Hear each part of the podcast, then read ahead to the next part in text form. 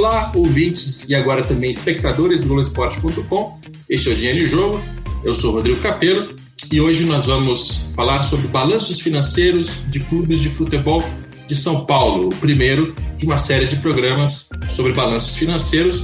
Obviamente, nosso assunto não são os balanços, e sim o que eles trazem para a gente, né, as finanças dos clubes, para o torcedor entender como é que está a situação. Um momento como esse de pandemia do coronavírus, o torcedor vai perceber que muitas das coisas ruins que estão acontecendo hoje se explicam por decisões e ações de seus dirigentes no passado né, e estão sendo agravadas por essa, por essa pandemia.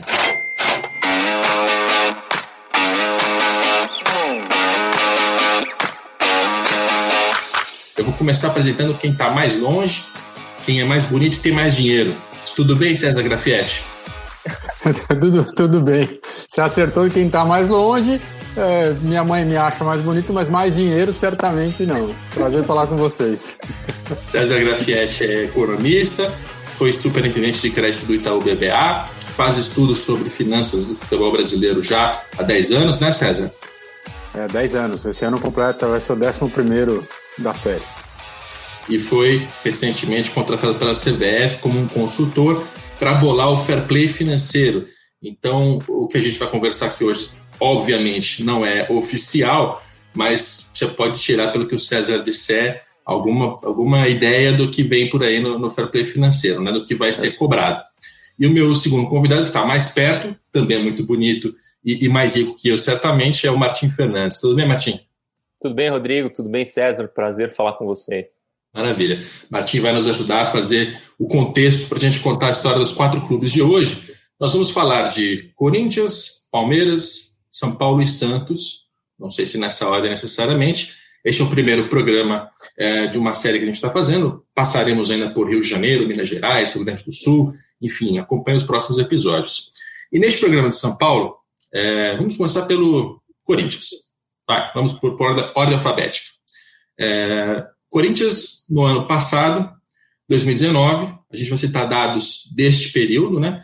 Mas tentando fazer também o contexto do que está acontecendo hoje é, por, por lá. E eu vou começar com o Martim para a gente primeiro fazer um contexto é, político ali, né? Para saber quem, quem é o presidente, o que é que está fazendo, quais foram os principais fatos mais recentes. Como é que a gente faria essa, essa introdução do Corinthians, Martim?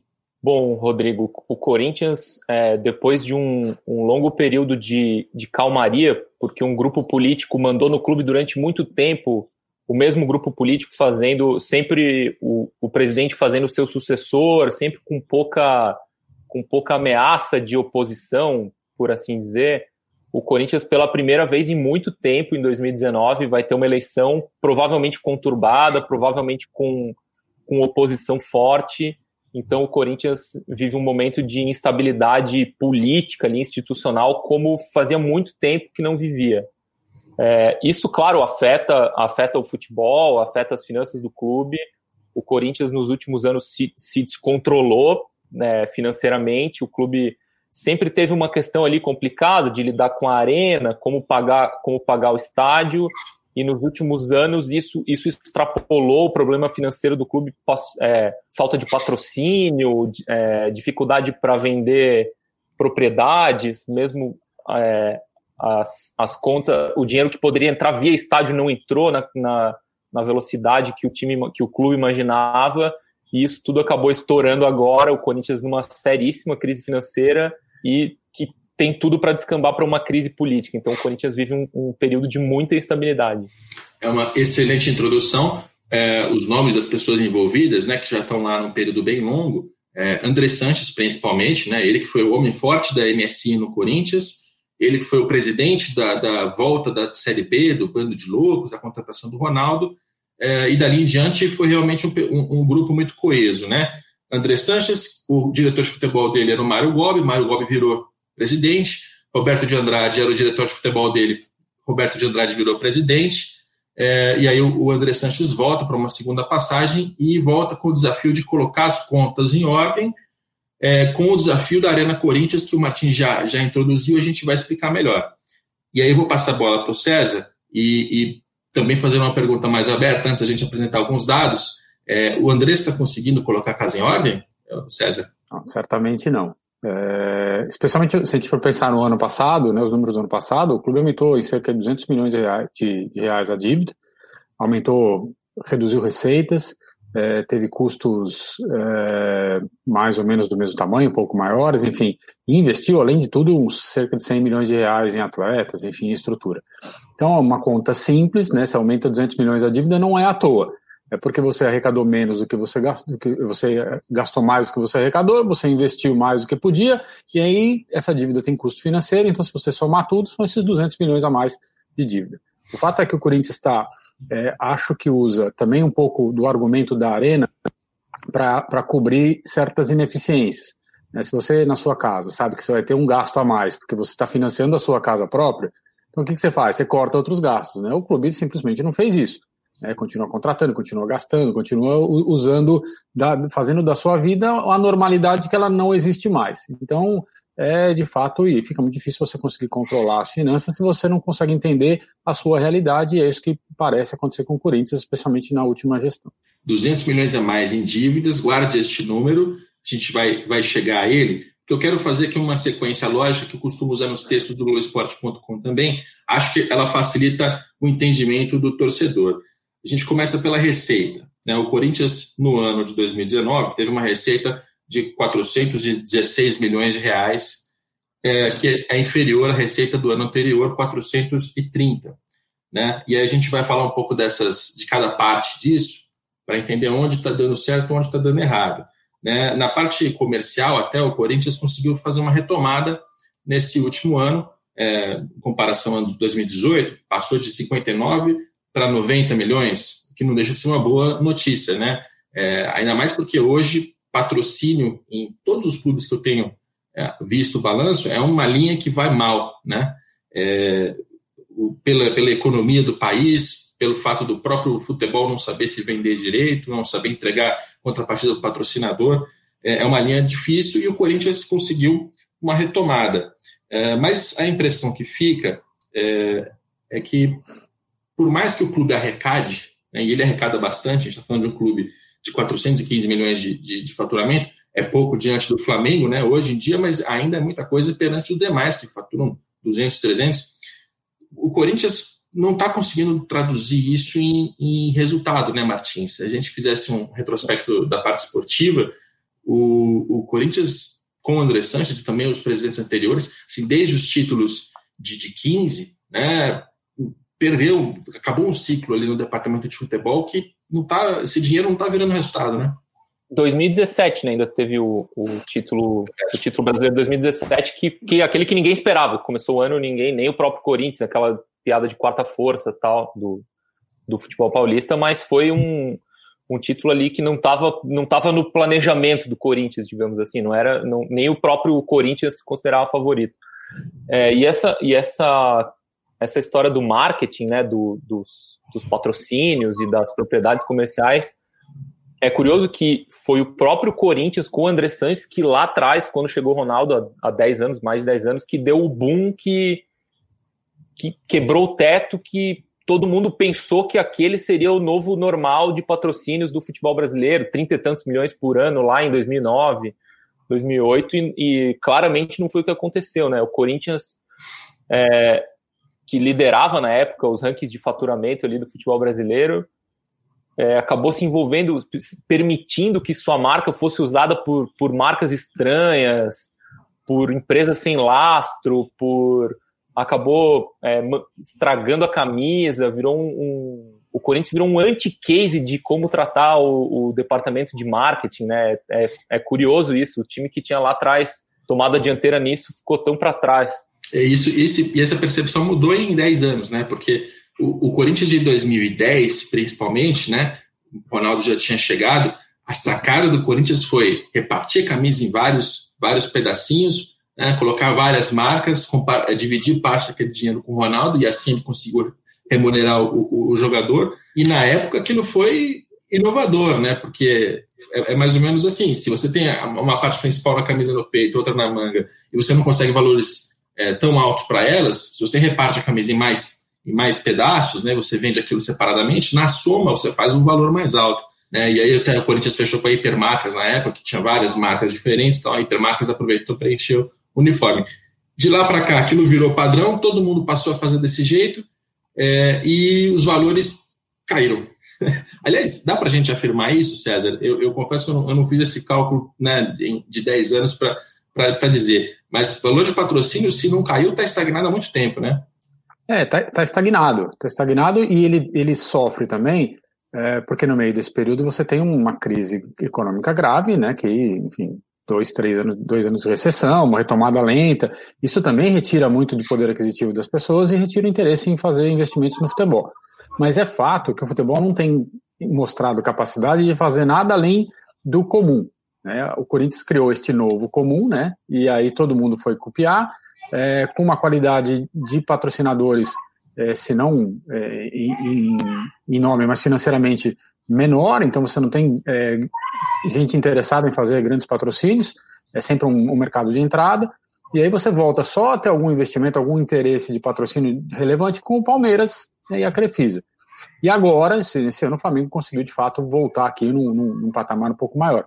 Mas todos os outros clubes sofrem muito com a receita de, de bilheteria, que, de patrocínio, que não, não reflete aquilo que o futebol consegue entregar de volta, porque justamente nem o futebol consegue se vender, nem o patrocinador consegue ver valor nesse negócio. Pois é, bom, como a gente disse, o Corinthians teve até uma, uma retomada nesse sentido, é um, um, fator positivo. O fator negativo nas receitas, que é evidente, é a queda com a, com a venda de jogadores, que no ano anterior, né, 2018, tinha feito 79 milhões, em 19, 35. Aliás, é, nota técnica.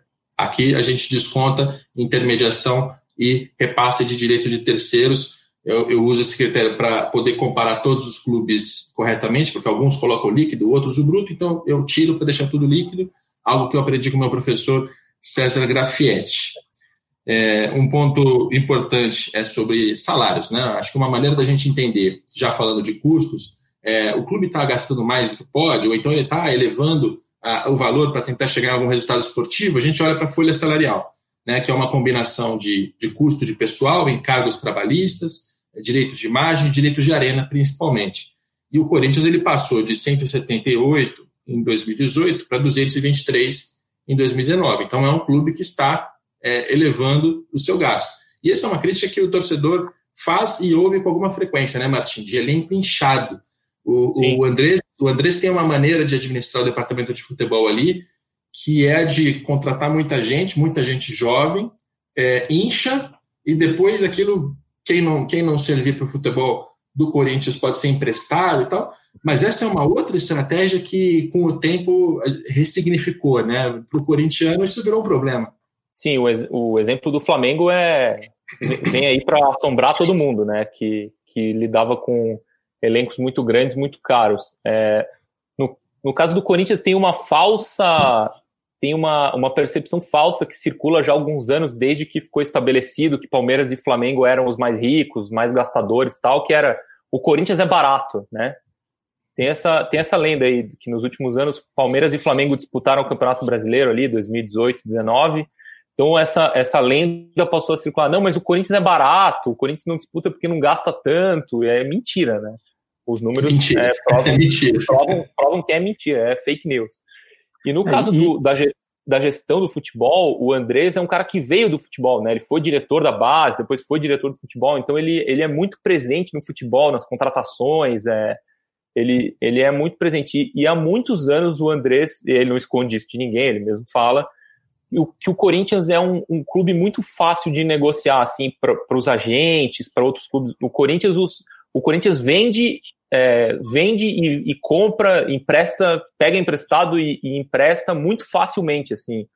A porta giratória ali do Corinthians gira muito, né? Entra muito jogador, sai muito jogador. O Corinthians é, comprar um jogador do Corinthians não é um problema, não é um clube difícil de negociar nem para nem para vender nem para comprar. Isso por um lado é bom porque o clube quando perde jogador por outro por outro lado consegue repor mais ou menos rápido. A gente viu é, quando teve aquela debandada para a China Renato Augusto, Jadson, Ralph, é, Jô, não, Jô foi depois, mas enfim, teve aquela debandada toda para a China do, do time 2015 e o, e o clube rapidamente se recompôs porque conseguiu, com essa, essa boa, esse bom relacionamento com os agentes, com o mercado como um todo, conseguiu repor rápido. Mas tem esse, esse contratempo, né? Os elencos ficam inchados, acaba sendo muito caro. O, o Corinthians certamente gasta muito dinheiro com pagamento de, de comissões, e isso acaba cobrando um preço lá na frente.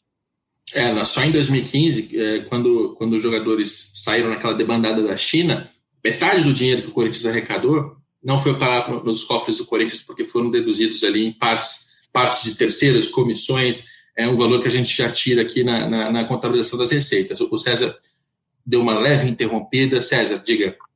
Não, não, eu ia falar que é isso, ele gasta muito e gasta mal, né? Porque se você olhar o elenco do Corinthians, ele é um elenco completamente desequilibrado. O torcedor entende isso, né? É, e aí o, o falar, é, o elenco é barato porque tem essa percepção de que o elenco não é forte. Né? E aí a percepção de que o elenco não é forte significa que ele é barato. E, e não é verdade, ele não é forte e ele é caro, né? ele gasta muito. Então, é, é, enfim, é um, é, um, é um problema de gestão esportiva também, não só de gestão financeira, é a combinação das duas coisas. Muito bem. Aí, quando, quando os gastos aumentam e as receitas caem, é, você que está em casa sabe o que, que isso significa. Né? Imagina, seu salário diminui e sua, as suas despesas aumentam porque você resolveu é, reformar a sua casa inteira. Acontece prejuízo. Até esta linha do balanço, e aí o César pode me corrigir se quiser, mas acho que não, porque aprendi bem com ele. Essa é uma linha do balanço que não significa tanta coisa quanto as pessoas imaginam. Né? Corinthians, em 2019, teve 177 milhões de reais de déficit, prejuízo. É, mas não é exatamente 177 que sai da conta, né, César? Porque tem uma série de itens contábeis no meio ali, né, despesas que são colocadas por motivo contábil, mas não são, não tem desembolso de dinheiro, até receitas às vezes também acontece a mesma coisa. Geralmente é uma linha que descontextualizada não diz muita coisa, né, César? É, de fato, acho que as pessoas elas acabam, o torcedor de forma geral, enfim, quem não entende muito, é, acaba olhando sempre o número ali bruto do, do superávit, do déficit. É claro que ele tem a sua, sua importância, mas é, na prática, quando você está lidando com contabilidade, você tem um monte de ajustes e, e contas que entram e que saem que não, representam lá muita coisa, a não ser exatamente alguns registros. A gente vai ver um outro clube na sequência que tem um registro grande de, de despesas que não, não são, não tem efeito caixa, uma dívida futura, enfim.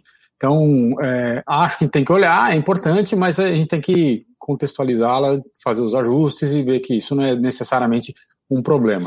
Lucro ou, ou, ou, ou prejuízo é importante numa empresa de numa empresa comum, vai, que, que tem custo de capital e que precisa remunerar o acionista. Um clube de futebol ele é menos relevante porque não existe isso. Pois é. De qualquer maneira, 177 milhões de prejuízo não tem como ser bom. Isso, isso hum. o torcedor pode ter certeza, não tem como ser bom. É, mas certamente uma parte disso é, virou problema. E aí, o que a gente faz para entender? Olha para outros indicadores. O César já, já mencionou: 200 milhões de reais a mais em dívidas. Corinthians passou ali de cerca de 470 para cerca de 4, é, 665 em 2019. Né? 665 milhões de reais devidos em 2019, um valor alto e que se explica se a gente quebrar ele ali por tipos de dívida, né, a gente vai encontrar uma dívida bancária que praticamente é mais do que dobrou, até passou de 40 para 97, ou seja, o Corinthians está se financiando com empréstimos, é, isso é tanto porque a conta não fecha, quanto porque quer fazer investimentos, né? É, você tem problemas da ordem fiscal, né, mas aqui é pequenininho. Fiscal o que é? São, é o Profut, basicamente, é o dinheiro que está no Profut, você, por mais que o Corinthians é, venha pagando as parcelas, isso a gente está falando de 2019, antes da pandemia, tem uma correção dessas dívidas, elas continuam crescendo, então é, é, é pouco por isso. Na parte trabalhista, aí a gente cai da cadeira, porque o Corinthians passa de 106 para 210. Né? Isso decorrente de, de falta de pagamento de fundo de garantia dos jogadores, não recolhimento do imposto de renda, que inclusive é crime. É crime de apropriação indébita quando você é, retém o, o, imposto de renda do jogador, mas não repassa isso é, para o governo. Você está se apropriando de um dinheiro que não é seu. Isso o Corinthians fez em 2019, é, fica evidente aqui no balanço. Claro, não é papel do jornalista acusar crime de ninguém. Isso quem tem que fazer é o sistema de justiça, né? Mas, mas pelo balanço não tem muita dúvida, nem tem dúvida entre advogados de que essa prática é, é, é, é considerada um crime. E, por fim, quando a gente olha para investimentos em jogadores, compra de jogador, também é, pagamentos para fornecedores, para agentes, é, todos os terceiros envolvidos no futebol, o Corinthians também aumentou de 103 para 139. é dívida de todos os tipos para todos os lados, né, Martim? Muito. É, o próximo presidente que assume no começo do, do ano que vem vai ter muito, muito, muito trabalho. Ainda mais a gente está. Esse, esse balanço foi fechado num cenário sem pandemia, né? Com o futebol rolando, com, com né, estádios possivelmente cheios, com, com campeonatos rolando normalmente, com um calendário maluco de 80 jogos. É, a tendência é piorar muito. E aí vou, a gente vai gastar os últimos três ou quatro minutos de Corinthians aqui, falando da Arena Corinthians, né? Arena Corinthians, se a gente contextualizar, é construída para a Copa do Mundo, construída junto com a Odebrecht, tem ali um, uma, uma dívida do financiamento que ainda está rolando, não está sendo paga, inclusive, não só por causa da pandemia, mas porque Corinthians e Caixa Econômica Federal, que é o agente intermediador desse empréstimo, né, porque o dinheiro vem do BNDES, essa negociação do Caixa, da Caixa com Corinthians já se arrasta há muito tempo, sem, sem uma solução, e, e isso tira do Corinthians as bilheterias, em primeiro lugar, né? aquelas receitas que a gente mencionou que o Corinthians está em queda, poderiam ser maiores se as bilheterias estivessem contabilizadas, mas tudo bem, as bilheterias estão sendo usadas para pagar o estádio. Só que mesmo assim, essa conta não fecha, né, Martim? É, e, e, agora, no meio da pandemia, o pagamento dessas parcelas do financiamento foi é, suspenso, né? Na verdade, o Corinthians ele parou de pagar isso meio que por conta própria. Esse é um, esse é um fato que a gente O Corinthians paga com... os juros, né? O Corinthians é. paga os juros, está pagando os juros, só os juros, né? Então, o, o, participando de um podcast recente no Globoesporte.com com o diretor financeiro, o Matias Ávila, ele contou que o Corinthians e a Caixa chegaram a um entendimento de, de acordo, isso lá no fim de, de 2017, acho. Já fazia um uhum. tempo. Aí, quando vira o governo, né, do o governo do Brasil, Jair Bolsonaro entra no poder, é, a Caixa também muda de direção e a Caixa não entende mais que há um acordo. Né? Aí aquilo supostamente voltaria a estaca zero, mas o que faz o Corinthians? Ele passa a pagar aquilo que ele tinha acordado com a direção anterior da Caixa, como se o acordo estivesse valendo. Não tinha nada assinado, não tinha nada fechado, mas o Corinthians passou a pagar aquilo que ele achou que devia, baseado no acordo que ele tinha quase feito. Isso é, é dinheiro público. Isso é dinheiro público. É que é um. É como, como tem aquele ditado, né? Se você deve pouco dinheiro, é um problema seu, mas se você deve muito, é um problema do banco, né? que... Esse ditado vale, César? César trabalhou em banco. Ah, claro que é, vale, de certa forma, sim, né? Quando você tem um grande empréstimo, é, é uma relação de confiança muito grande. Então, assim, você tem que conhecer bem o seu cliente tudo mais. E, e claro que para um banco ter assim, um financiamento desse tamanho é importante, tem que tomar cuidado com isso. Então, é uma relação muito, muito mais próxima, muito mais forte. E aí, claramente, tem um, tem um problema de, de, de comunicação, assim, você não faz um acordo e não põe no papel, né? não, não, não formaliza, tudo mais. Até do ponto de vista do banco, é uma temeridade, né? Você tinha que ter feito uma formalização dessa, dessa, desse acordo. Enfim. E, esse, e, essa versão é do próprio Corinthians, tá? Não sou eu, não é uma, uma apuração. Se você ouvir as palavras do diretor financeiro do Corinthians, ele diz exatamente isso. E aí Enfim. o estádio, só, Rodrigo, tem uma coisa que assim, as pessoas esquecem um pouco da dinâmica, né? O estádio tem uma manutenção. Não, não dá para você largar o estádio ali. Então, a, a, receita que vem de bilheteria mal ou talvez cubra a manutenção do estádio. O estádio é caro, né? O estádio custou caro. A manutenção de estádio cara, é cara. Então, assim, sobra pouco dinheiro mesmo para pagar a conta, não tem, não tem jeito. Pois é, e a Arena Corinthians, importante, é, ela não tem dentro do balanço do Corinthians o passivo. Né? Esse empréstimo que a gente está mencionando, isso não está considerado dentro das dívidas do Corinthians. Então, quando a gente fala que as dívidas do Corinthians estouraram, chegaram a 660 é, milhões, é, isso não tem estádio.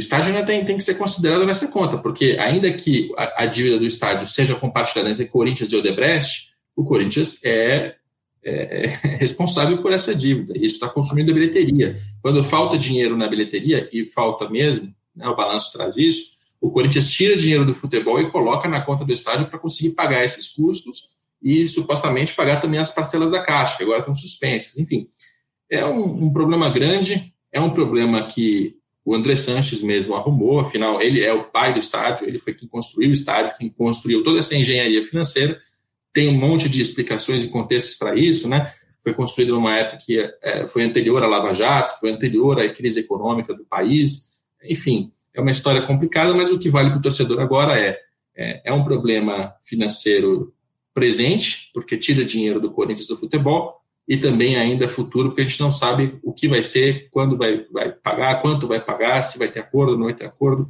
É, é um problema em várias, várias dimensões. Vamos passar para o Palmeiras, até para a gente não, não, não deixar os tempos desequilibrados entre os clubes. Palmeiras vive é, de 2019 para frente, né, a gente já percebe isso no balanço de 19, vai também perceber no de 20. O Palmeiras está passando por uma mudança de mentalidade. Né? Era um clube que vinha gastando muito em compra de jogadores, salário de jogador. Em 19, pela primeira vez, colocou já o pé no freio. É, até teve uma troca do, do, diretor de futebol, saiu Alexandre Matos, é, veio o Anderson Barros, que tem, tem experiências com clubes mais apertados, né? passou por Botafogo, por, por Vitória, por Bahia, enfim, é, pelo, pelo, pelo Vasco também. Enfim, o Palmeiras mudou um pouco a sua, a sua seu comportamento no mercado. E acho que o torcedor percebeu isso, né, Martinha? cada temporada, cada, cada pré-temporada, antes tinha muito, muito investimento, muita contratação, mas a gente já percebeu de, de um tempo para cá que o Palmeiras mudou isso, né? Nesse, nesse sentido, a, a pandemia é uma pena mesmo, porque seria em 2020 que a gente ia perceber os efeitos dessa troca de comando no, no futebol do Palmeiras, né? Que foi no final ali, da metade para o final de 2019, e que só aconteceu quando ficou claro que o Palmeiras não ganharia os títulos que planejava, que gostaria é, de ter ganhado em 2019. Então o, o Mato só cai depois que o, que o, Palmeiras é eliminado em sequência ali da Copa do Brasil, da Libertadores e fica longe da, do título do Campeonato Brasileiro. Então 2019 é, já caiu um pouco porque não, não necessariamente porque o Palmeiras mudou de mentalidade e gastou menos, mas porque nos anos anteriores tinha sido tanta opulência ali, tanta gastança que 2019 pareceu uma coisa quase racional, né? Na verdade, ainda foi muito gasto ali, Carlos Eduardo, Felipe Pires, é, jogadores que não vingaram tal. E aí, na virada de, de 2019 para 2020, aí sim que o Palmeiras foi, foi um pouco mais racional na, na, na janela e a gente ia ver a, a, o resultado disso no campo em 2020 e, no, e nas contas no, nesse trabalho do Rodrigo Capello daqui a um ano, né? Infelizmente a pandemia bagunçou tudo. Pois é, bagunçou mesmo. Até vou, vou cortar atalho para a gente falar do custo. A folha salarial do Palmeiras, 265 milhões de reais no ano. Se você quiser tirar a base mensal, você divide isso por 13. É a segunda maior folha do futebol brasileiro. Só o Flamengo gastou mais. E o Flamengo gastou mais também porque, ao jogar Libertadores e Mundial de Clubes, pagou premiação para os jogadores. Isso entra aqui na, nesse cálculo. Então, Palmeiras tem uma folha que é, é próxima até do, do Flamengo e, e, o torcedor vai reclamar, né?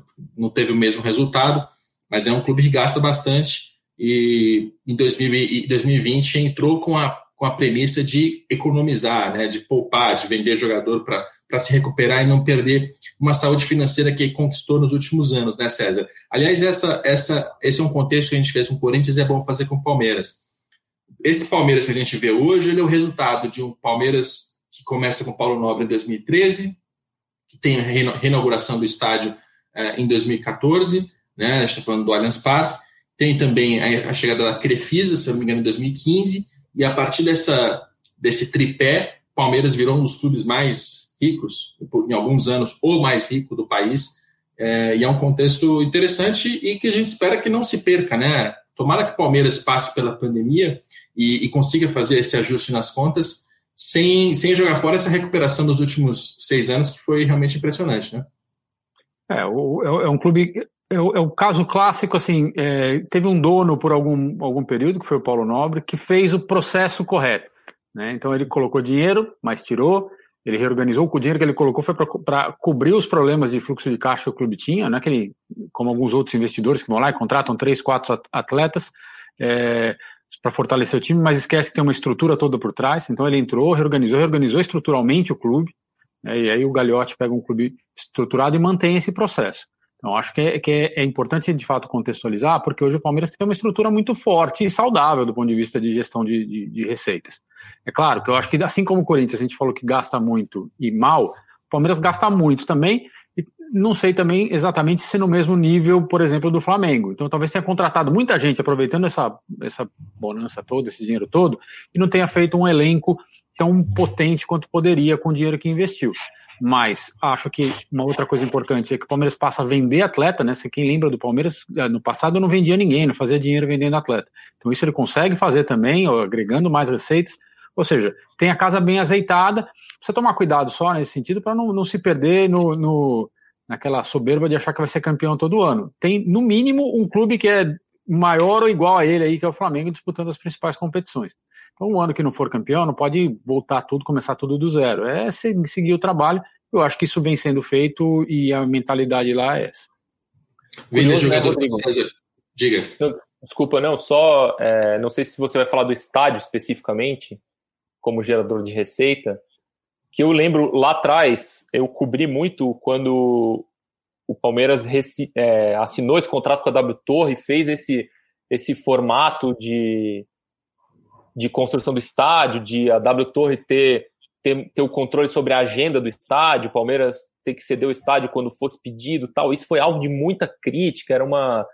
O, o presidente na época era o Beluso, apanhou muito que perdemos a soberania, que o estádio não é nosso, tal, não sei o quê. Quando você compara hoje com o que aconteceu com o Corinthians, ou com o que aconteceu com o São Paulo, que não, não fez por, por mil motivos, é, não mudou o Morumbi, a gente vê que o modelo do Palmeiras no, no médio prazo se, se provou muito mais é, produtivo né, e lucrativo para o clube do que o dos seus concorrentes.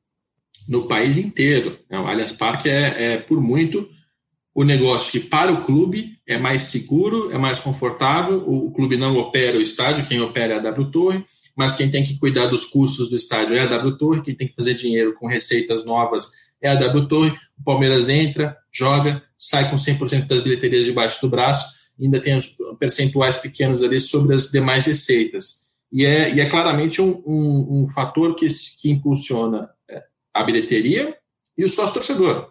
Né? Até porque o, o, estádio encheu, né? vinha com, com taxas de ocupação bastante altas, e aí o torcedor quer, quer estar lá dentro no jogo, no jogo de maior importância, aquilo virou uma fila, né? Você se associa, paga mensalidade, faz pontos ali, vai somando para conseguir num, num, grande jogo participar. Então, é, essa, essa lógica do estádio é, foi muito importante nessa, nessa recuperação do Palmeiras, que o levou até um patamar que a gente achava que ia ser do Corinthians, né? Até com a construção do estádio, no início desses anos 2010, parecia que o Corinthians ia ser o é, não, não, não seria um monopólio porque o Flamengo estava lá, mas seria um duopólio, né? O Corinthians e Flamengo Sim, vão as, dominar. As previsões de espanholização eram essas, eram o Corinthians e o é. Flamengo. E no fim é, das é, contas, quem, quem fez isso e quem fez o movimento foi o Palmeiras, né, César? É, fez, porque assim, a espanholização vinha pelo dinheiro da TV. Né? O Palmeiras conseguiu, de outras formas, compensar um dinheiro menor de, de televisão e fazer de muito bem feito uma gestão ali interna de sócio-torcedor, como vocês comentaram, o uso correto do estádio, um bom contrato de publicidade. Né? Então, assim, com essa composição de receitas, assim, uma composição bem interessante, ele conseguiu ocupar o lugar que certamente seria do Corinthians hoje em condições normais. Né? Pois é, e aí vem de jogador que, que um de vocês citou, é, o Palmeiras em 2018 fez 170 milhões de reais, em 2019 fez 108. Aí você diz, pô, caiu bastante, né? É, mas 108 milhões de reais em venda de jogador é, é uma quantia considerável comparada a outros clubes. É, a gente vai falar é mais de venda de jogador com São Paulo. Né? No, é. no, ano anterior tem o Gabriel Jesus, né? Sim, que é, é uma venda extraordinária, é. fora da curva, para o Manchester City. Mas, assim, isso é também, de certa forma, um, um atenuante para quem critica o trabalho do Alexandre Matos porque ele, ele é um contratador, sim, ele é um contratador, e no Palmeiras essa, essa fama dele ficou evidente para o país inteiro. Mas ele também consegue vender jogador. Ele é um cara que tem tantos relacionamentos no mundo do futebol, que na hora de, de vender jogador, o Palmeiras vendeu jogador para o Egito. Né? E a gente sim. não consegue nem entender direito o negócio. Como é que se explica isso? Alexandre Matos. Então tem, tem aqui uma, uma, um argumento que ele próprio usa para se defender quando, quando o acusam de contratador. Ele diz: Eu sou gestor e, além de gestor, também um bom vendedor. É, o Palmeiras teve um, um, um, lucro líquido pequenininho ali, de quase 2 milhões de reais, uma linha que a gente pode quase passar batido, né, porque mostra apenas que, que, que as contas estão mais ou menos fechando ali no azul. Né? É, em termos de endividamento, aí sim a gente percebe é, um efeito ali que vai ter que ser lidado nesse ano de 2020 e também nos próximos passou de 450 para 535, né? com 30 milhões a mais em empréstimos, principalmente. Né? Essa, essa é a linha que, que sobe mais aqui. É, então, o Palmeiras tá, tá, ele chegou realmente num ponto ali que ele precisava arrumar a, a casa, né, César? Não dava para continuar gastando muito para chegar, competir com o Flamengo, ganhar título todo ano, até porque não dá para ser campeão todo ano. E se o Palmeiras tentasse dar um passo a, né, além da perna, ele acabaria estragando esse, essa recuperação que a gente contou aqui. É, de fato, é isso mesmo, né? Eu acho que tem que. É, tem, tem uma hora que você tem que ser mais racional do que, do que torcedor, né? E o racionalismo chegou aparentemente no Palmeiras com isso, né? Você consegue tentar controlar os seus custos, começar a reduzir esses passivos de, especialmente de contratação e financiamento. É bom lembrar que o financiamento, uma parte importante dele, quase todo, é com a Crefisa, numa condição bem, bem tranquila de pagamento. É, ainda assim, tem conta para pagar de aquisição de atleta, enfim, tem outras despesas, outras dívidas acho que chegou num ponto que é isso, tem que tentar entrar, entrar no equilíbrio e começar a ser mais eficiente na montagem do elenco do que um, um grande gastador. E, e, e, o Palmeiras está numa condição boa de fazer isso, né? ainda não está apertado, está longe disso, gera receita, gera caixa, e aí é uma forma só de, um momento só de reorganizar a casa é, e para manter essa saúde pelos próximos anos. Palmeiras... Eu vou passar para o Martim, mas eu queria só te lembrar isso, Martim. Deste ano de 2020, o único dos, dos quatro grandes clubes de São Paulo que não passa por processo eleitoral é o Palmeiras. A gente tem eleições no Corinthians, no São Paulo e no Santos. E eleição é um fator de desestabilização política, porque sempre tem um opositor, sempre tem um vazamento, sempre tem né, alguma, alguma conturbação ali, e, e também de pressão por colocar dinheiro para ser campeão, para fazer a moral do presidente, para né, concorrer.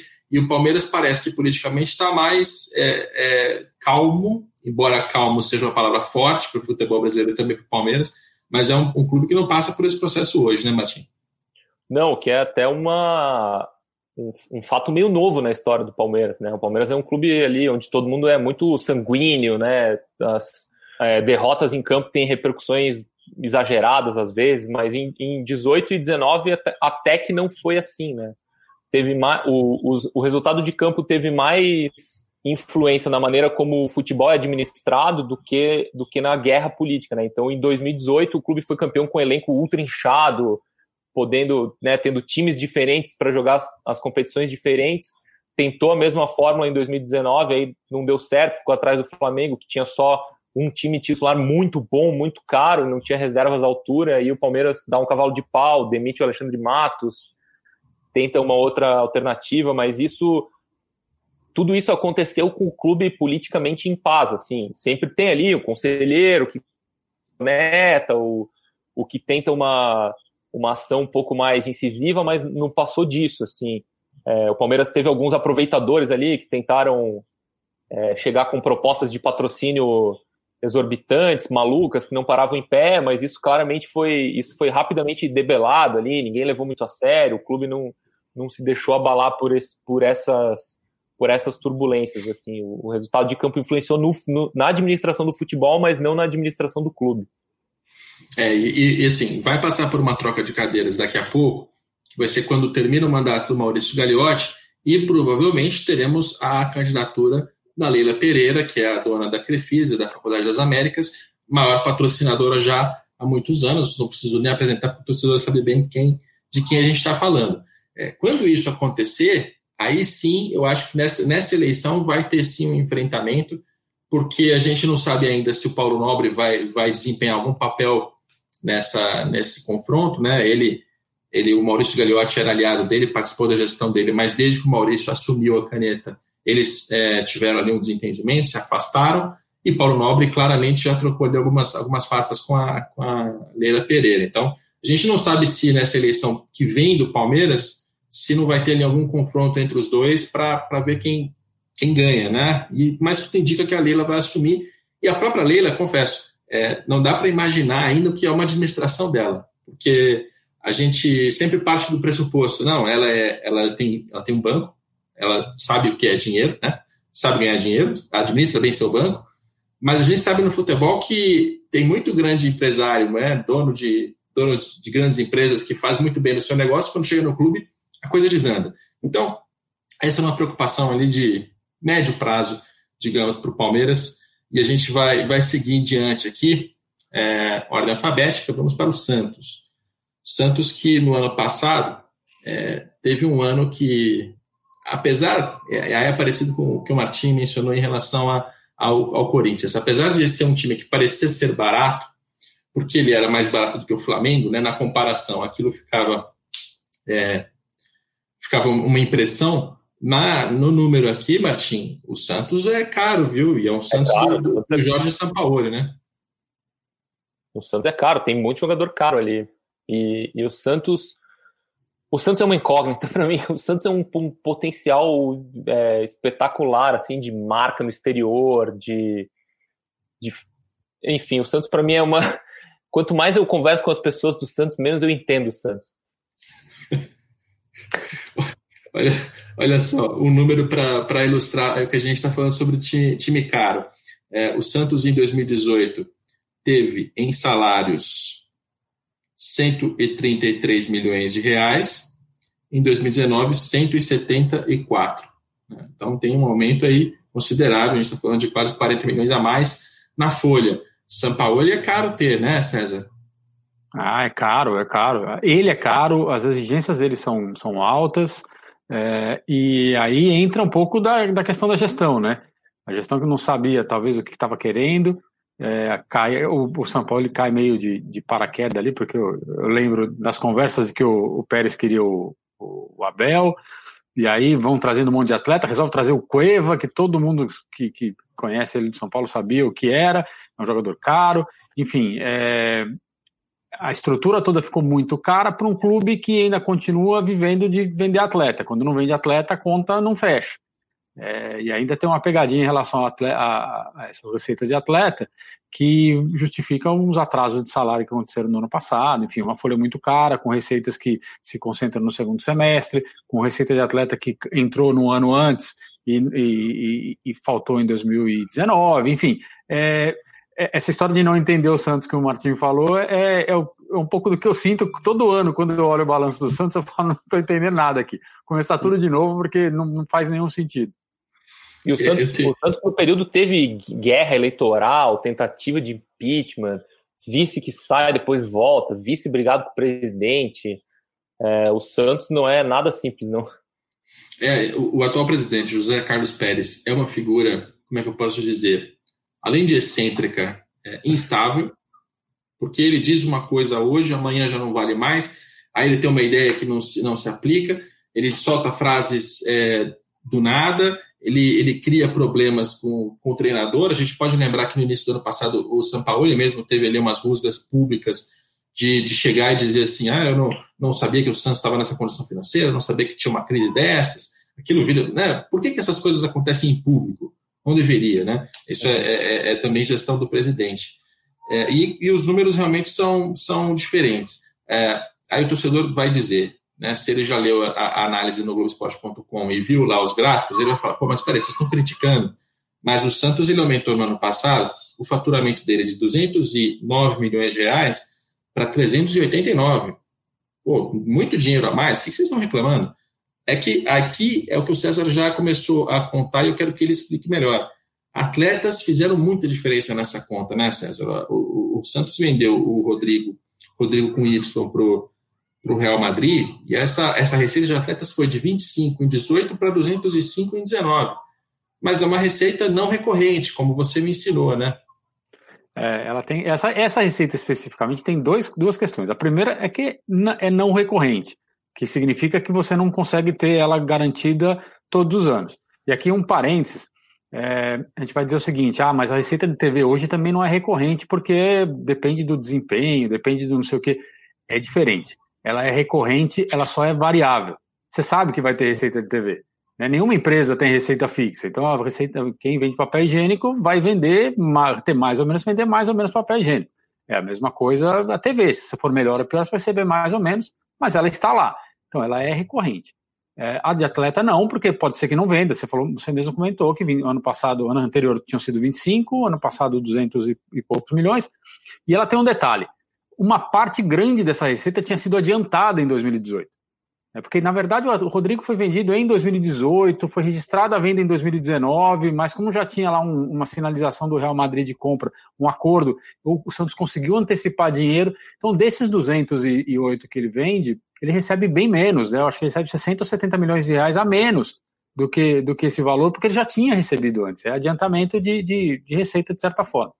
Então, quando você olha o, o torcedor olha o número, vai falar, nossa, uma geração de caixa enorme e tal, mas tem que reduzir, tem que fazer esses ajustes todos, aquela história de demorar para fazer análise, você ajusta aqui, ajusta ali, aí você vai ver que não entrou tudo isso. Então, é, é, tem que tomar um pouco de cuidado aí quando o torcedor começar a levar o ranking da receita, porque ela não é tão grande assim. E é, teve notícia de hoje, né, Rodrigo? Desculpa te interromper, do, o Atlético Paranaense vendeu o Robson o Bambu para o Nice da França por 8 milhões de euros. O Santos vai ter uma fração muito pequena dessa, dessa venda, um jogador formado no Santos, criado no Santos, que o Santos perdeu para o Atlético Paranaense por falhas de gestão, agora é vendido por um bom dinheiro para a Europa, dinheiro que poderia estar tá no Santos, estar tá nos cofres do Santos, estar tá no Atlético Paranaense. Atlético Paranaense que está sentado em uma fortuna e seu presidente vai para os torcedores e diz, Mário Celso Petralha, se vocês não ajudarem o clube, o clube vai quebrar, é uma hora de sacrifícios, é, só um parênteses aqui, não, a gente não está fazendo programa de Paraná, mas é impressionante também o Atlético Paranaense. É, bom, e, e, o Santos, quando a gente olha para a distribuição de receitas ali, claramente você percebe a, a, fragilidade de não ser um clube que está na capital e, e, não ser um clube com uma torcida do mesmo tamanho que esses adversários diretos, né? É, quando a gente olha lá para a televisão, você tem uma receita estável ali em 100, 110 milhões de reais. Tem uma parte variável, como o César já explicou, mas é, é uma receita com que se pode contar, mas que vai ficar ali nessa, nessa casa, a menos que ele ganhe uma Copa do Brasil, ganhe uma Libertadores, que vão trazer premiações altas, e isso é, é compreendido como televisão, vai ficar nessa casa. Na parte comercial, é um clube que está na faixa dos 20 milhões de reais. Se aproxima de 30 quando vai muito bem, depois cai. É, na parte de torcida, que a gente está falando aqui de bilheteria de associação, está na casa dos 30, né? E, só na parte dos atletas é que ele consegue fazer realmente essa, essas grandes receitas. Então é um clube que tem claramente uma limitação ali em teto, né, César? Teto em. em o torcedor, quando, quando eu falei isso outras vezes, ele fica chateado eu, quando eu falo de tamanho, mas estritamente de um ponto extremamente financeiro e de potencial de arrecadação pelo tamanho da torcida, é um clube que não tem o mesmo porte dos três adversários da, da capital. É, não tem mesmo. Se você tirar a venda de atleta, seu número não vai fugir muito da cabeça. Os dois últimos anos foram cerca de 177, 178 milhões de reais de receita. É, é não dá para fazer muita coisa. A folha do ano passado foi 173, você comentou. Ou seja, só de folha é o que ele arrecada de forma recorrente. Arrecada de forma recorrente. Então, é, é, é muito complicado você conseguir competir. Aí você tem que ser o quê? Tem que ser eficiente, tem que usar bem a base né? porque senão você não consegue e, e não tem muito espaço para onde crescer, a não ser que, como o Martin falou, explorasse melhor a marca, né? que é uma marca realmente conhecida no mundo. Né? É, tem, tem a figura do Pelé junto, tem a formação do Neymar, enfim, dá para fazer mais, dá para fazer melhor. Ah, isso significa que vai sair desse número, vai bater 400, 500 milhões de reais de receita? Não vai, não vai porque a torcida é menor, a torcida não vai ao estádio, é um estádio que a, a, o público médio 4 mil, 5 mil pessoas. É, então tem uma série de deficiências é, que se não forem trabalhadas, vai fazer com que essa receita só caia ao longo do tempo, né? É, e aí entrando em, em dívida, o resultado líquido é, é positivo, mas é pouca coisa, e como a gente já falou, é uma linha que, que eu não dou muita bola. Nas dívidas, de 340 milhões, né, 343, foi para 460. Então também tem isso, é um clube que nessa, nesse é, desordenamento financeiro administrativo acaba se endividando em, em, em, mais de 100 milhões de reais de um ano para o outro. E, e, assim, assumir uma dívida desse tamanho, quando você é o Corinthians, o São Paulo e o Palmeiras, já é muito difícil, mas são clubes que têm capacidades de arrecadação maiores porque têm maiores torcidas estão na capital. Quando você assume um risco desse tamanho no Santos, você, tem, você arrisca, você compromete a receita futura, não a receita, o, o, a operação futura você compromete com esse, com esse endividamento. É, o, o, Santos te parece, Martim, um clube que ainda não, não achou uma estratégia para um clube do, do porte que tem, financeiro, administrativo, Ele parece ainda estar tá tentando competir com Palmeiras, com, com São Paulo, com Corinthians na grana, é, sem perceber que não consegue. É. Os, o, o Santos tem um, tem um problema lá que é tem uma disputa muito grande entre o, os, os Santistas de Santos, os Santistas de São Paulo, tem uma tem umas disputas provincianas que atrapalham o, o, crescimento do Santos, porque o Santos, o clube, ele é maior que a cidade de Santos, né? Sim, tem Santista no Brasil inteiro, né? Eu não sei, eu não sei é, precisar assim detalhar essa, essa concorrência na grana, mas eu acho que o Santos tem uma vocação que seus dirigentes desperdiçam, assim, o, o Santos tinha que ser um, um, uma atração turística do futebol brasileiro, uma coisa mundial, assim, as pessoas tinham que parar para ver o Santos, sabe? Tem uma tinha que pensar numa gestão de futebol assim que tornasse o Santos um, um, uma coisa imperdível, assim, uma atração por si só. O Santos não, não precisaria brigar com por tamanho de torcida com os três grandes de São Paulo. O Santos tinha que estar acima disso, sabe? Tem uma falta um plano para o Santos e, e, e, não acho que seja essa gestão do, do Pérez que tenha esse plano. E um pouco mais de paz, né? Porque o, o Santos dúvida, é impressionante. Martins já, é impressionante. O Santos parece o Palmeiras de antes, assim, de, de gente se engalfinhando e tal. O, o Martins já introduziu esse assunto. O José Carlos Pérez, presidente do Santos, em 2019 teve problemas com o Orlando Rolo, que é o seu vice-presidente, e desafeto. O presidente e o vice-presidente não se entendem, não se dão, e aconteceu em 2019 de, de, no momento que o Pérez acho que viajou, ele se afastou do cargo por algum momento, o vice-presidente assumiu momentaneamente a administração e foi fazer é, é, demissões, foi mexer na diretoria. Aí o, o Pérez teve que voltar correndo para desfazer o que ele estava fazendo. É impressionante, né? E essa, essa, essa bagunça, isso, a bagunça administrativa e política. Administrativa até nessa parte política, porque tem uma ala de executivos no Santos que é muito boa. Né? Quando a gente fala do, do, do financeiro, que é o Volpato, quando a gente fala do marketing, que é o, o Marcelo Frazão, são pessoas muito capazes, são pessoas muito boas que desempenham bem suas funções. Mas quando você olha para essa parte política, para a ligação da administração com a política, é uma bagunça, né, Matinho? E, e, somado a esse, a esse endividamento, os riscos financeiros que foram assumidos com o São Paulo, é, é uma combinação de, de problema financeiro com problema político que o Santista pode ver virar um problema grande também esportivo. É, o Santos foi eliminado da Libertadores recentemente por falha de inscrição em atleta e tal. Por mais que a gente possa evocar ali as, os vacilos da Comebol e tal, aquilo é um problema que o Santos não deveria é, permitir que acontecesse, né? Isso, isso acontece com mais frequência do que, do que é aceitável para um clube do tamanho do Santos. Muito bem, a gente vai seguir para o nosso último clube deste, deste programa, deste episódio. Uh, vai passar um pouquinho de uma hora, era mais ou menos o tempo que eu previa para esse, esse programa. É difícil falar de quatro clubes com tantas particularidades né, em, em, em tempo tão rápido. E a gente fecha com o São Paulo, que é um clube que, no passado, é até, aqui, eu, vou até chover numa olhada, é um clube que foi modelo, né, isso desde os anos 80, pelo menos. É um clube que era sempre tido como, puxa, administração empresarial, ele fecha suas contas, nunca teve um endividamento descontrolado, é, ainda que tivesse momentos ali de problemas políticos, né? Isso é raro até na história de São Paulo. Mais de uns anos para cá, César, tudo mudou, né? É, politicamente é um clube tem, tem problemas talvez não tão grotescos quanto o Santos, mas é, graves também, e que financeiramente entrou num buraco aqui em 2019 que tá, tá difícil, né? É, a questão política ela começa lá no terceiro mandato do Juvenal, né, que cria um, um problema é, grande do ponto de vista político, porque ele simplesmente acaba com a oposição. Né, a oposição ficou calada por muito tempo e não se reciclou que é um problema histórico do São Paulo, assim, que se agravou à medida que não, não foi, o clube não, não reformou as suas estruturas. Eu tenho um conselho deliberativo muito velho, muito ultrapassado, as pessoas estão lá centenas de anos. É, então a coisa não, coisa não evolui, você não cria novas lideranças, né? E aí você fica voltando com, com a mesma estrutura por algum tempo. Então, o que, o que faz com, com a ausência de uma oposição, ausência de uma discussão de gente nova, é repetição de velhos erros. Né? Então, São Paulo tem errado nos últimos 10 anos, pelo menos, e tem sempre se livrado vendendo muito jogador que também consegue fazer isso muito bem. É, quando não consegue, ou quando tem, é, tem alguma ineficiência grande nesta, nesta gestão, né, na gestão dessa receita, a coisa desanda muito.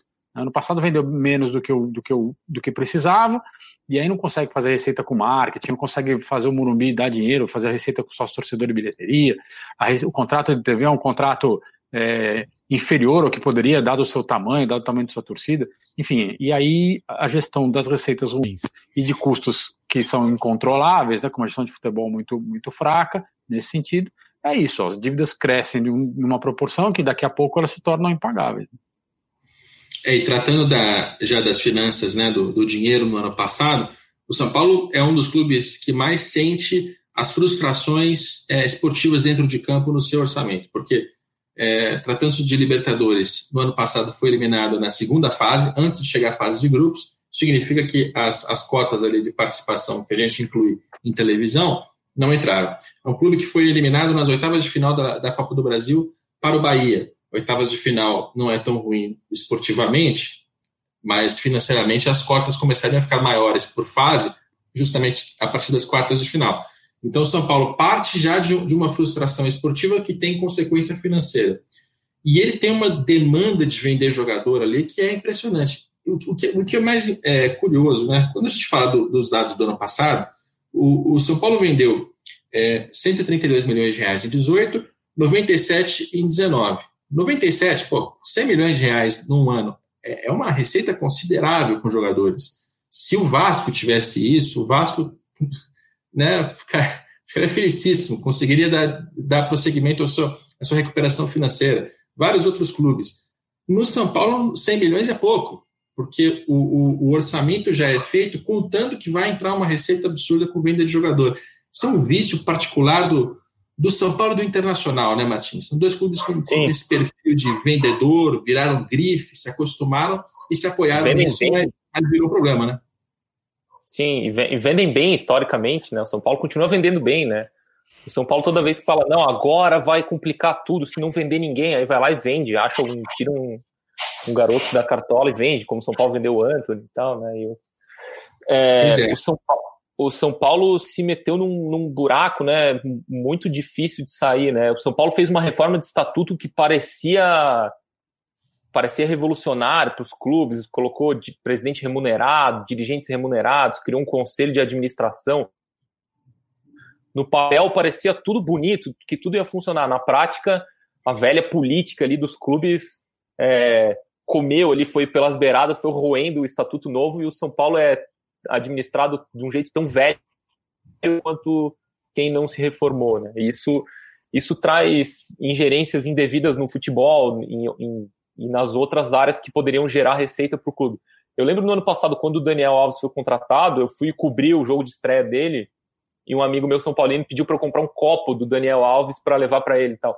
Simplesmente era impossível achar no estádio depois de dar 10 voltas no Morumbi, eu achei que tinha uma barraquinha vendendo o copo do Daniel Alves e tinha uma fila de 100 pessoas. Então, assim, tem demanda, tem muito São Paulino, a torcida é imensa e o, e o clube não ajuda a própria torcida a ajudar o clube. Né? É, o São Paulo tem, dificuldade, tem dificultado as coisas para ser o próprio torcedor. Venda de ingressos é difícil, tudo é difícil no São Paulo. São Paulo é, passa por um momento bem complicado mesmo.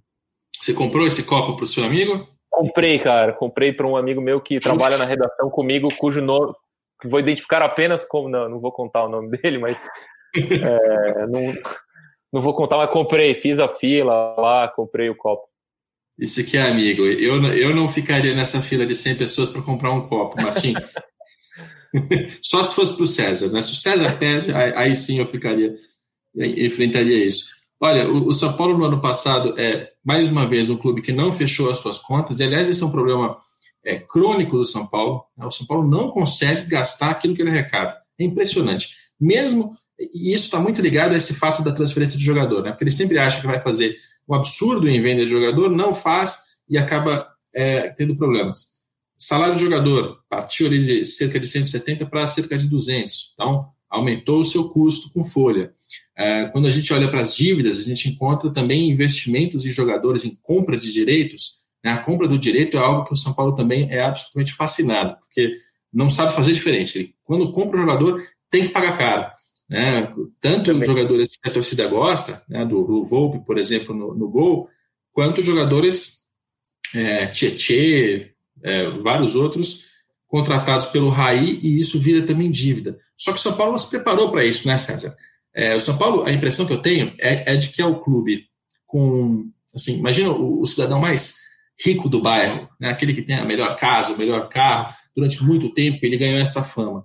Aí passa, por, algum, por alguma razão, alguém no bairro começa a ganhar mais dinheiro do que ele, ele tenta acompanhar aquele padrão de vida, mas ele não consegue. E ele começa a comprar carro, se endividar, fazer. E ele não consegue acompanhar aquele padrão de vida. Daqui a pouco, é despejado. e, e essa, essa comparação que eu estou fazendo aqui, eu estou até tratando de Flamengo, né? O São Paulo parece que ele tenta acompanhar o ritmo do Flamengo em termos de, de investimento de custo, só que ele não tem, ele não tem receita para isso. Bom, de, de, fato é isso. São Paulo tenta, de, de, toda forma, competir da mesma maneira como ele, ele competia há 10, 15 anos. Né? Esse, acho que esse é o grande ponto. Ele ainda acha que é, ainda se, se porta como o Flamengo, como o Palmeiras hoje, ele ainda acha que é capaz de ser competitivo é, dentro e fora de campo, como era, como são esses clubes. É, eu faço uma analogia, ele lá na década de 80 ele comprou um, um Del Rey novinho, lá em 92 comprou um Del Rey bala, novinho. É, o problema é que ele está em 2020 com o mesmo Del Rey achando que está abafando, né? O problema é esse, a gestão não, a gestão não evoluiu, é, a, ele continua olhando os exemplos errados, não consegue se organizar, não consegue se modernizar, né? Não consegue ter uma estrutura de, de, é, de formação de elenco eficiente, então gasta muito, gasta mal, e aí e as receitas não conseguem evoluir. E essa história que o Martin contou do copo é, é vira um clássico, porque é, era um clube que tinha que estar faturando não 30 milhões de receita de publicidade e marketing, 70, 80, né? não pode ter menos que isso. Mas não consegue nem organizar a venda de um copo no dia que levou 40 mil pessoas para receber, receber o, o, a principal contratação dos últimos anos. Então, assim, fica difícil você conseguir querer acompanhar e você tem o desejo de acompanhar, mas não consegue fazer nada para que isso aconteça. E Martim, em 2019, né, foi, foi um ano que o São Paulo começa com frustrações esportivas, eliminação da Libertadores, eliminação da Copa do Brasil. Em agosto, quando ele contrata o Daniel Alves e o Juan Fran, o jogador espanhol, aí a gente percebe a, a influência do Flamengo aí, né? Que o Flamengo tinha Pablo Mari, um jogador estrangeiro, né, de uma nacionalidade que a gente não imaginava para o futebol brasileiro. Vai o São Paulo e traz um espanhol, o Juan Fran, um cara conhecido, seleção espanhola e tal. E aí a, a autoestima do torcedor é recuperada momentaneamente, né? Porque, puxa vida, no São Paulo isso é bem importante. Claro. É um... Exato, né? Coisa do soberano, coisa de ganhar muitos títulos. O São Paulo tem que estar competindo por tudo para estar tá empolgado. E, e, aí a contratação vai muito, vai muito bem no, no, na autoestima. Mas quando a gente fala de dinheiro, já naquela, naquele momento, como é que o São Paulo explica? Ah, como é que vocês vão pagar isso? Não, com planos de marketing, parceiros, parceiros patrocinadores, aquela história para boi dormir do futebol que que muita gente compra na hora, né? E o que a gente percebe agora com, com o balanço na mão é que não, não houve, né? Os, os patrocinadores não chegaram. A receita de patrocínio aqui até ficou mais ou menos no mesmo lugar ali. Não, não houve um sinal de que, olha, por causa da imagem do, do Daniel Alves, por ter um estrangeiro como o Juan Fran, as marcas vão chegar. Nada, né, Martim? Não, não deu, não, não teve o efeito que se esperava, porque no campo o time não rendeu também, né? Teve uma teve uma, um, um, pequeno sprint ali, digamos, mas não, não se sustentou. Também é uma pena é, a pandemia por causa do São Paulo, que no final do ano passado contratou um técnico, o Fernando Diniz, a pedido dos jogadores, com muita influência ali do, do Daniel Alves. E quando esse técnico estava fazendo o time jogar, 2020 parecia que seria um ano é, promissor para o São Paulo dentro do campo, o time estava funcionando, parecia que ia decolar, veio a pandemia e, e interrompeu tudo. Eu acho uma pena mesmo, eu lamento muito, porque tava, tava ótimo ver o São Paulo jogar, tava, tava divertido ver o São Paulo jogar como não acontecia há muito tempo. E, e talvez ali com o time funcionando, as outras receitas viessem a reboque, né? Isso também é, é uma é uma como uma constante no futebol brasileiro, né? Se o time não ganha, ou pelo menos não joga bem, ou não, não, não tem um pouquinho de resultado esportivo, o resto não vem, né? É, dois, é. dois, pontos em relação a isso que o Martin falou. É, primeiro, assim, é, o esportivo carrega o resto. Né? A gente até falou outro dia numa, numa conversa, numa discussão, estava entrando, falei, pega o Arsenal, né? O que foi o Arsenal no ano passado, o esportivo não vai, o Arsenal está perdendo, perde valor, perde receita e tudo mais.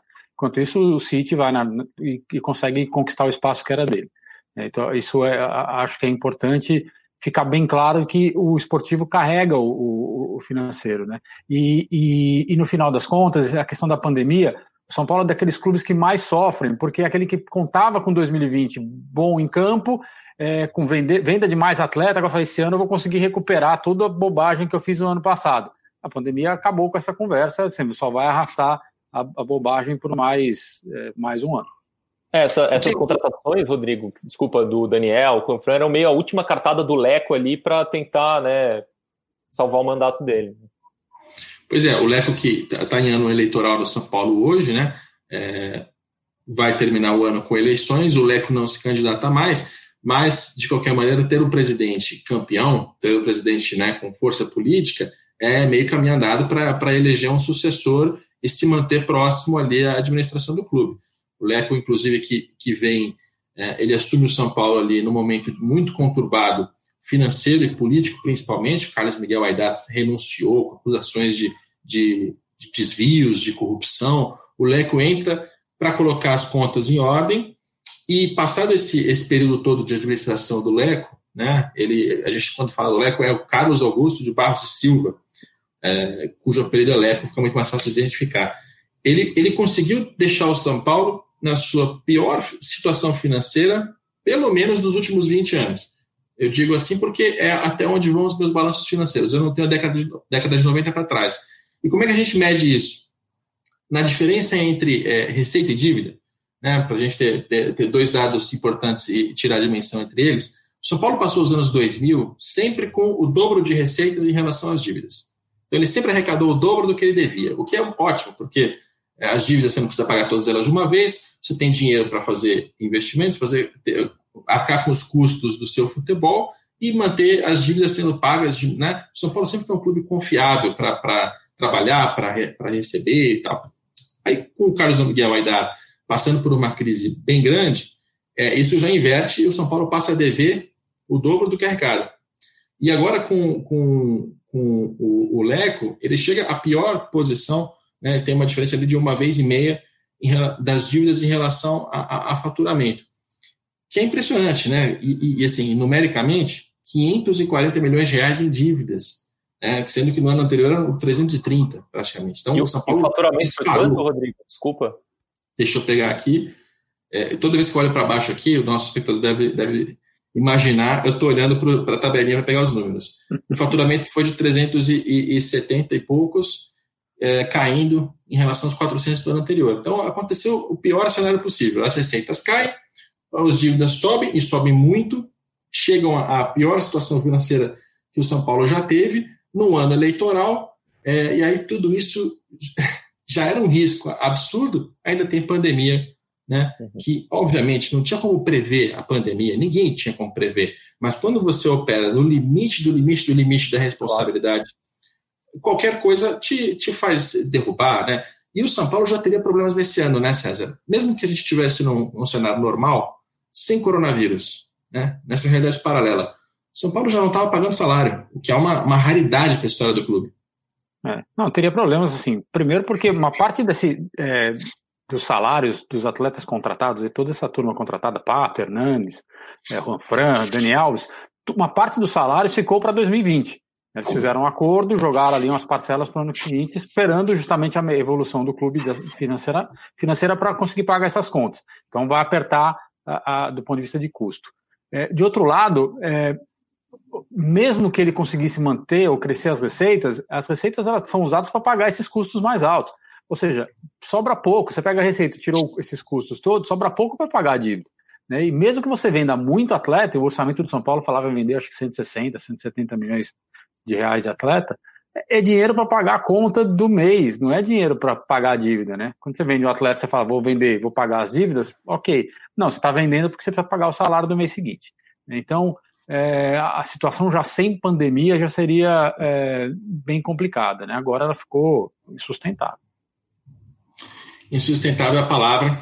Quando a gente conversa com as pessoas do São Paulo também, estão todas é, muito preocupadas, até porque não, não é do perfil do São Paulo, né? A gente tem clubes do futebol brasileiro que, cronicamente, há décadas, passam por problemas financeiros. O São Paulo não estava acostumado a, a, atrasar salário, a não conseguir fazer frente aos seus custos, mas, é, de novo, não, não é algo que trouxe o coronavírus. É, tanto que quando você olha para o endividamento do São Paulo e vê onde aumentou, aumentou principalmente em empréstimos bancários, o São Paulo ele foi se endividar, foi pegar crédito para conseguir arcar com seus custos e investimentos, e também nos próprios investimentos.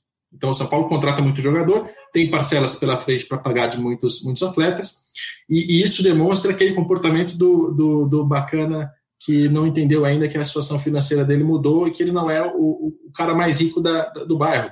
Porque ele está pegando empréstimo, ele está contratando ao mesmo tempo. Né, o que denota que ele não está nem tentando organizar a casa e nem está se planejando para fazer investimentos. Ele tenta fazer tudo ao mesmo tempo. Martim, alguma consideração final em relação ao São Paulo, antes da gente se despedir? Não, é isso. É só eu, eu lamento que o, que o futebol do São Paulo tenha sido interrompido em 2020, que eu estava gostando de ver jogar.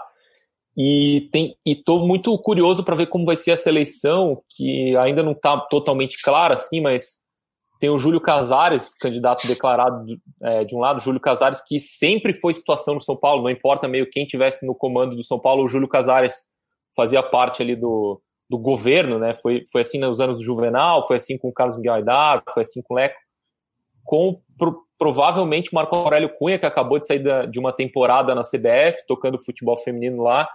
Marco Aurélio tem uma tem uma como se diz, uma popularidade muito grande com a torcida, com, com os sócios do clube, mas o São Paulo ainda está preso no velho esquema de só os conselheiros votarem, né? Os sócios não votam na, na eleição de São Paulo, então não dá para saber qual vai ser o peso do Marco Aurélio Cunha, que tem muito apelo para fora do clube, mas não tem tanto apelo assim para dentro do clube.